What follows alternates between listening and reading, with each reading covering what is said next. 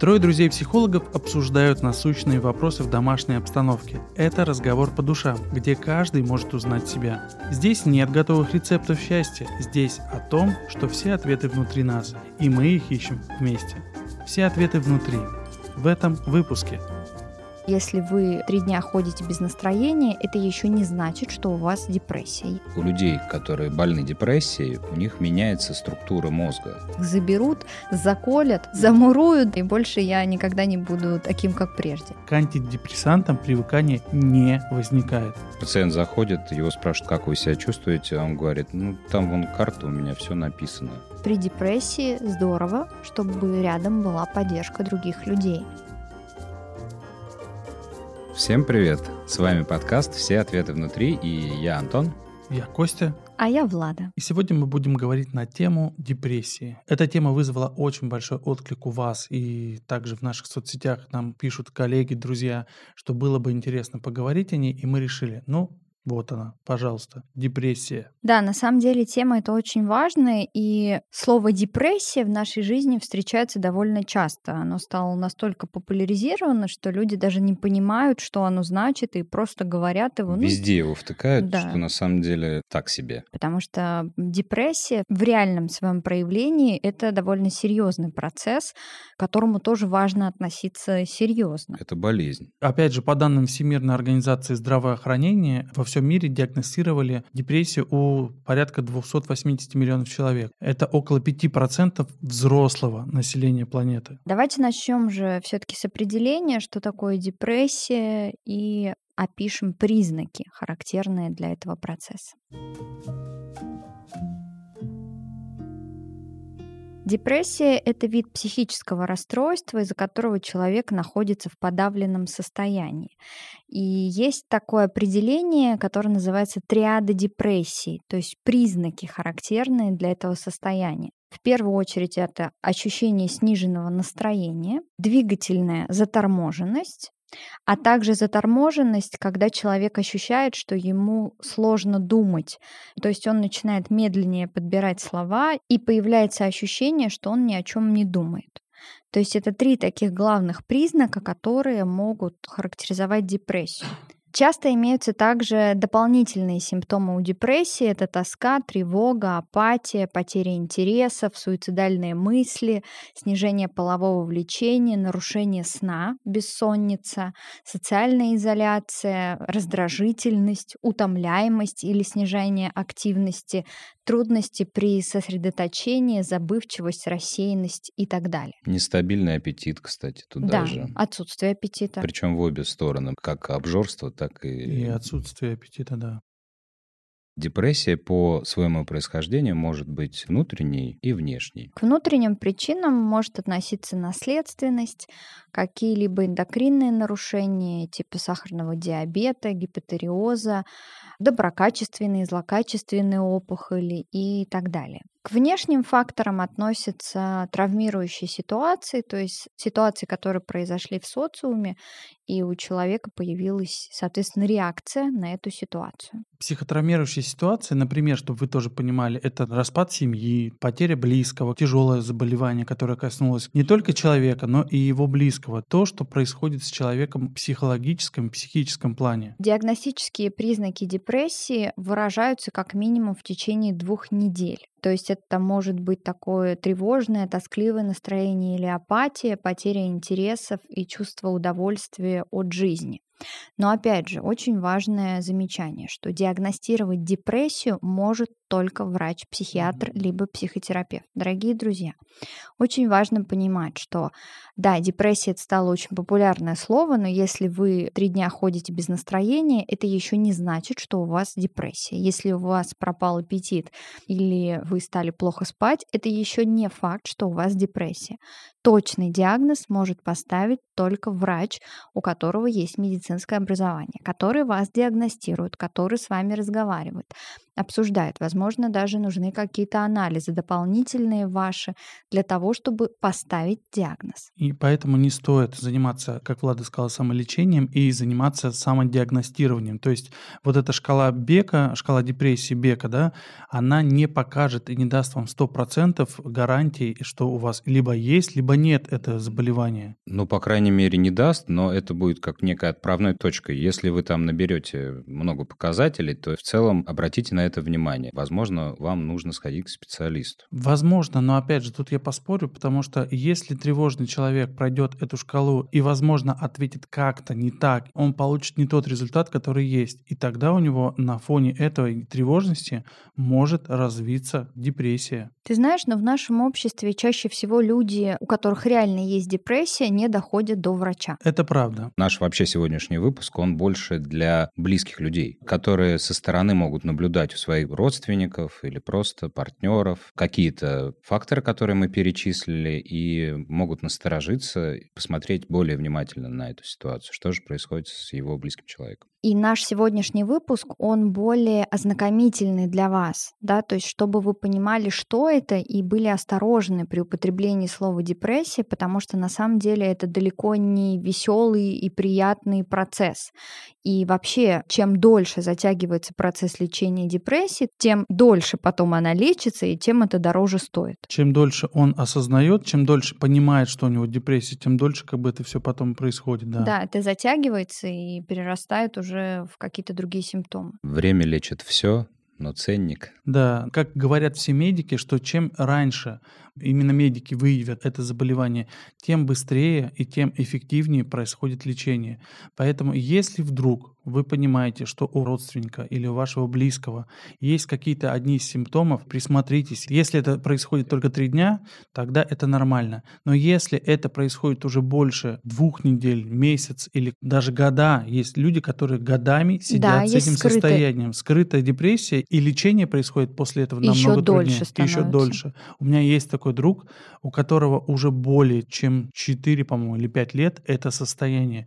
И каждый раз я ему говорю, сходи к врачу, сходи. Но тут возникает следующий вопрос. Он говорит, а мне же пропишут антидепрессанты, и у меня возникнет привыкание. Так вот, друзья, к антидепрессантам привыкание не возникает. Главное, чтобы медикаменты были подобраны правильно, но мы об этом еще поговорим.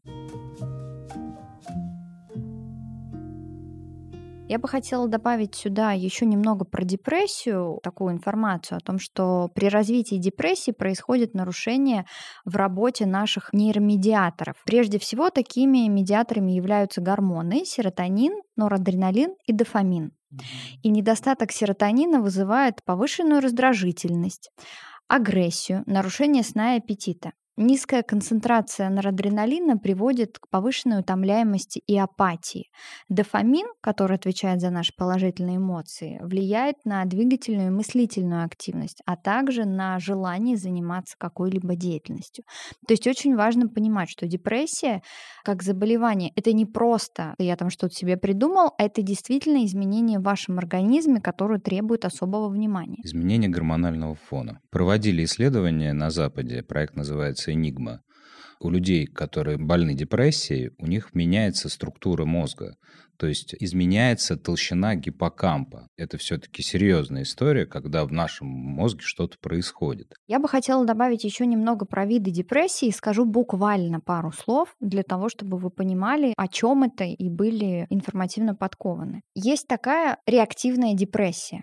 То есть это реакция на какую-то травмирующую ситуацию. В широком понимании реактивная депрессия – это реакция на утрату.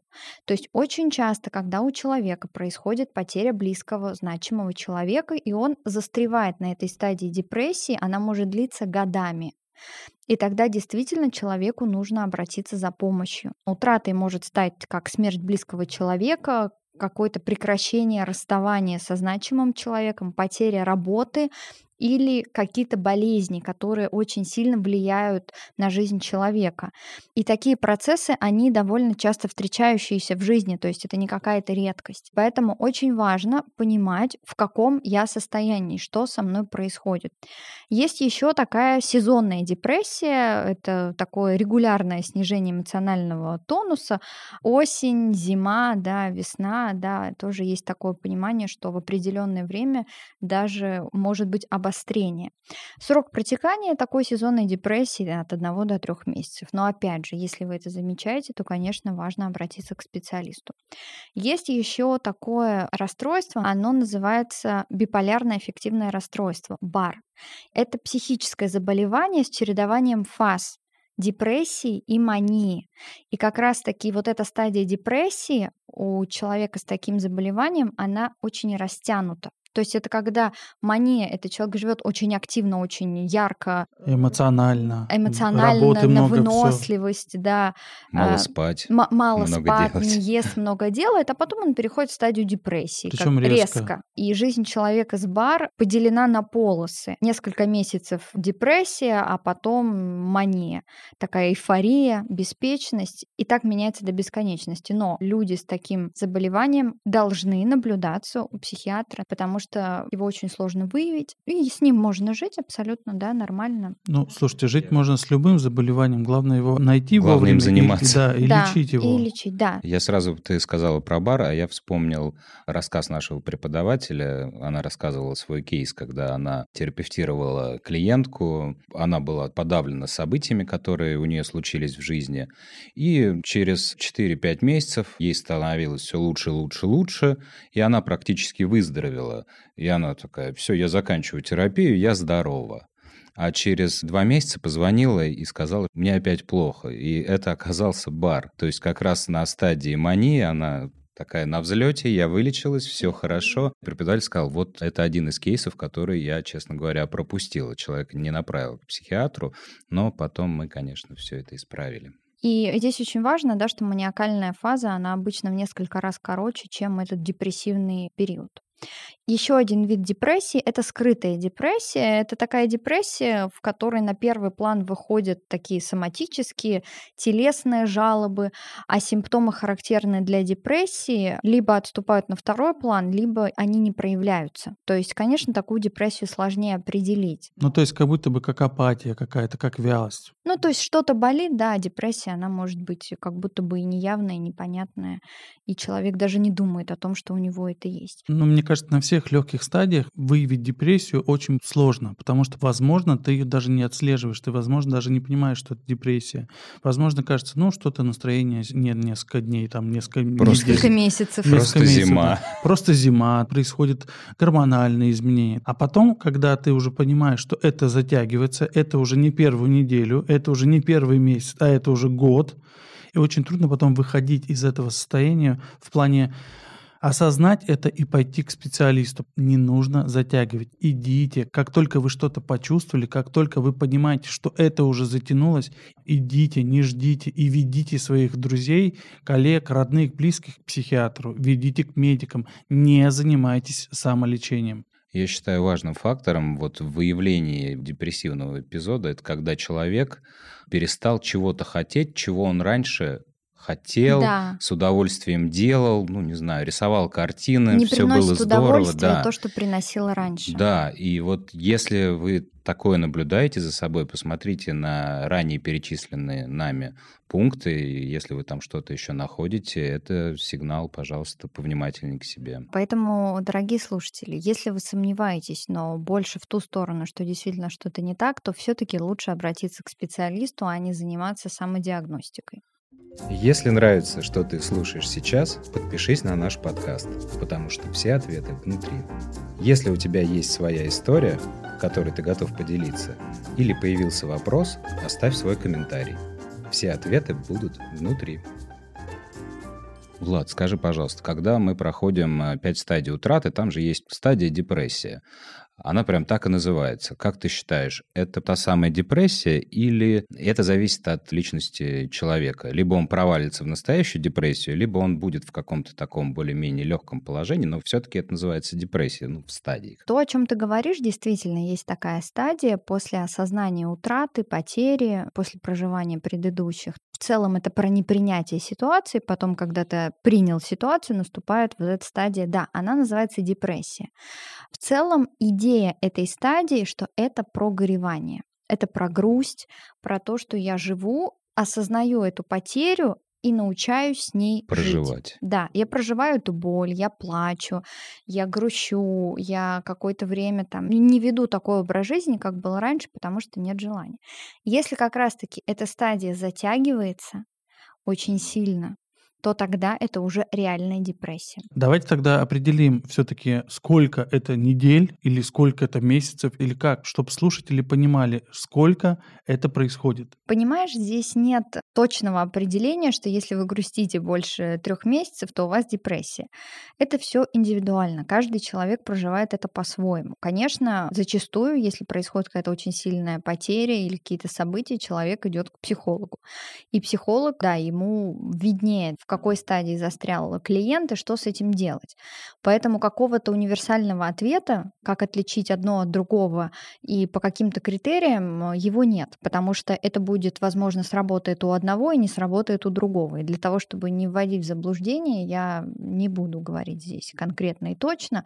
Все зависит от состояния. Да, действительно, горевание, которое, допустим, человек прожил в предыдущей стадии, вошел в депрессию и горюет там уже несколько лет, да, это уже депрессия. Поэтому важно уметь отслеживать себя, свою жизнь. Почему мы так много говорим про эту осознанность? Мы уже всем слушателям прожужжали все уши. Все уши, кажется. да, про эту осознанность. Она для чего нужна? Для того, чтобы понимать, что с вами происходит. Для того, чтобы понимать, что вот у меня сейчас что-то последнее время мне там дышать тяжело, наверное, нужно пойти легкие проверить. Что-то последнее время я плачу много без остановок, наверное, что-то не так, надо пойти проверить, да. И вот эта осознанность, она помогает вам понимать, что с вами происходит. Вы Но как это вообще? опять же, знаешь, мне кажется, когда люди начинают прислушиваться к каждому своему телодвижению, это уже тоже, чтобы не вошло в такую позицию, знаешь, Ты говоришь про ипохондриков. Да, действительно, есть такое, когда люди придумывают себе болезни и лечат их какие-то немыслимые, несуществующие и так далее.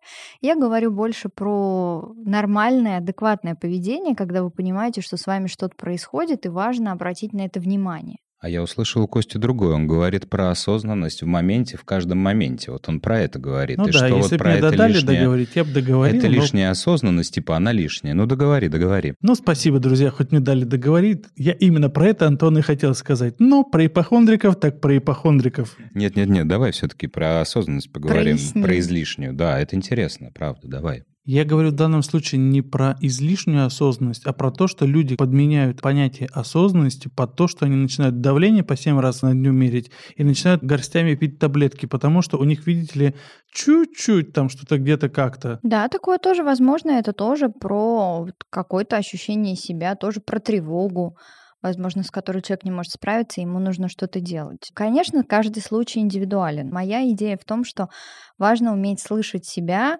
то, насколько вы это можете, либо развивать этот способ, учиться осознавать, что с вами Да, происходит. делайте личный чекап. Давайте перейдем к теме лечения депрессии. И мы уже сказали да, о том, что лечить депрессию должны врачи, психиатры или психотерапевты.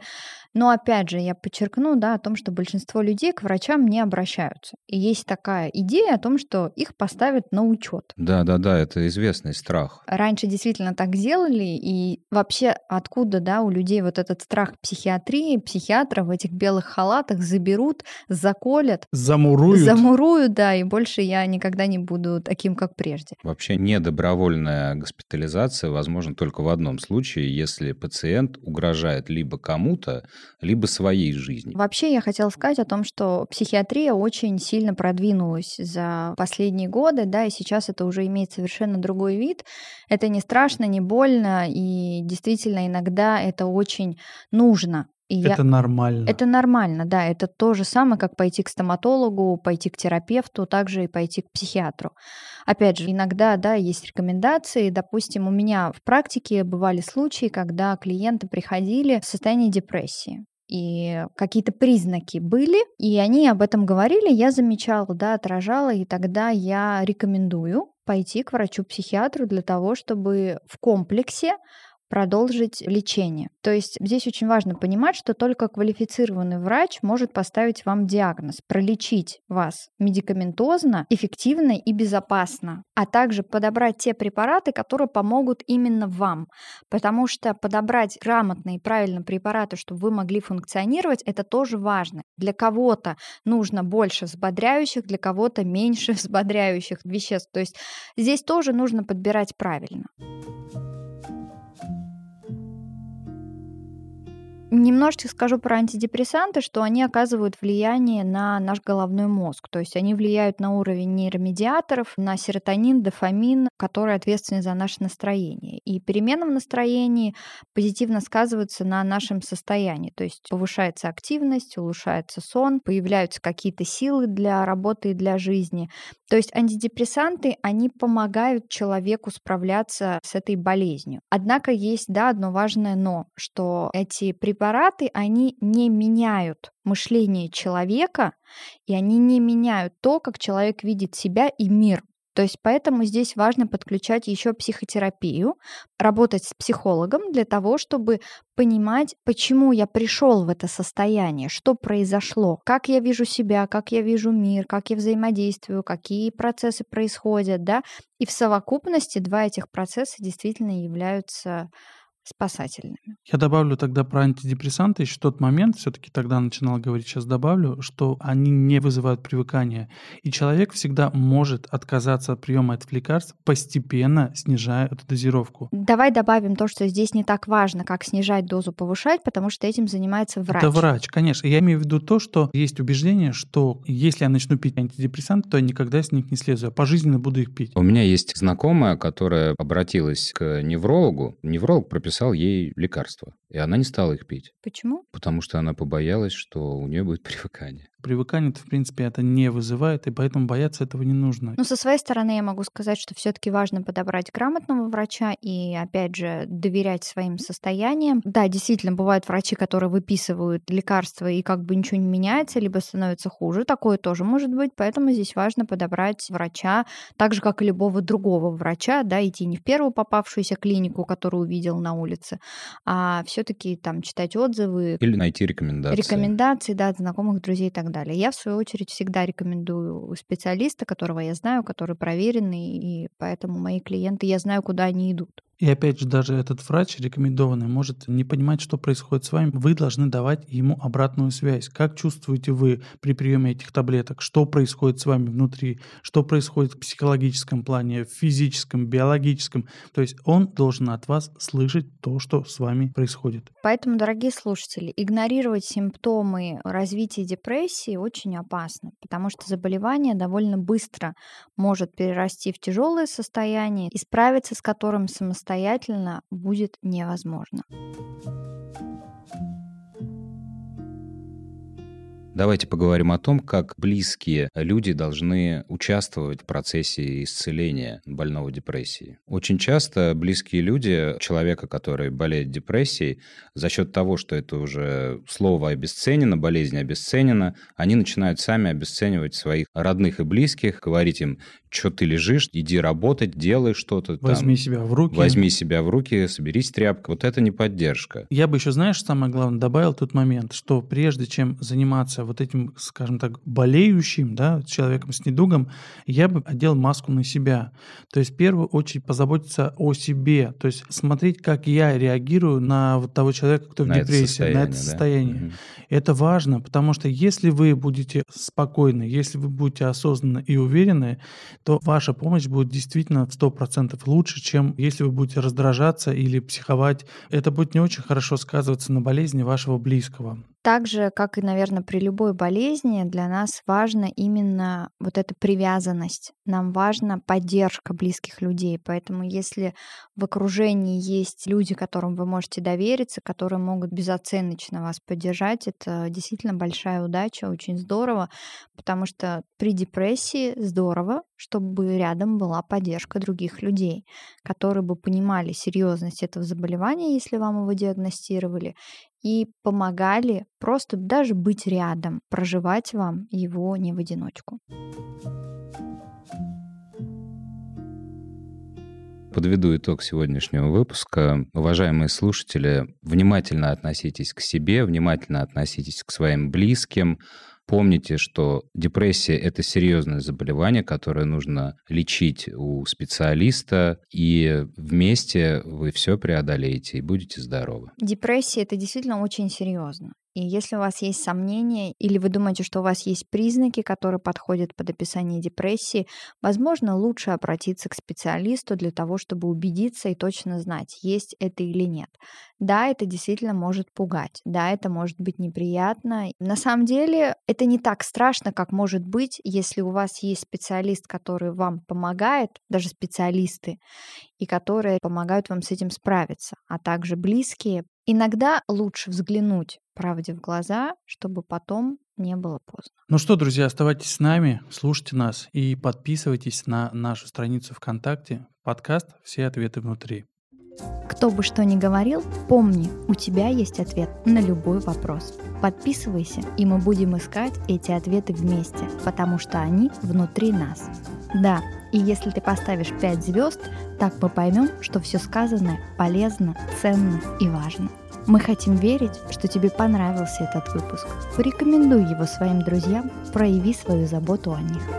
В следующем выпуске. Прежде чем отстаивать свои границы и выстраивать их социумом, очень важно понимать, где они у вас проходят. Если ребенок не сепарировался, то он и не научился выстраивать границы. А мама говорит, иди, бабушка пришла, поцелуй ее. Совет, который вы не просили, это всегда нарушение границ.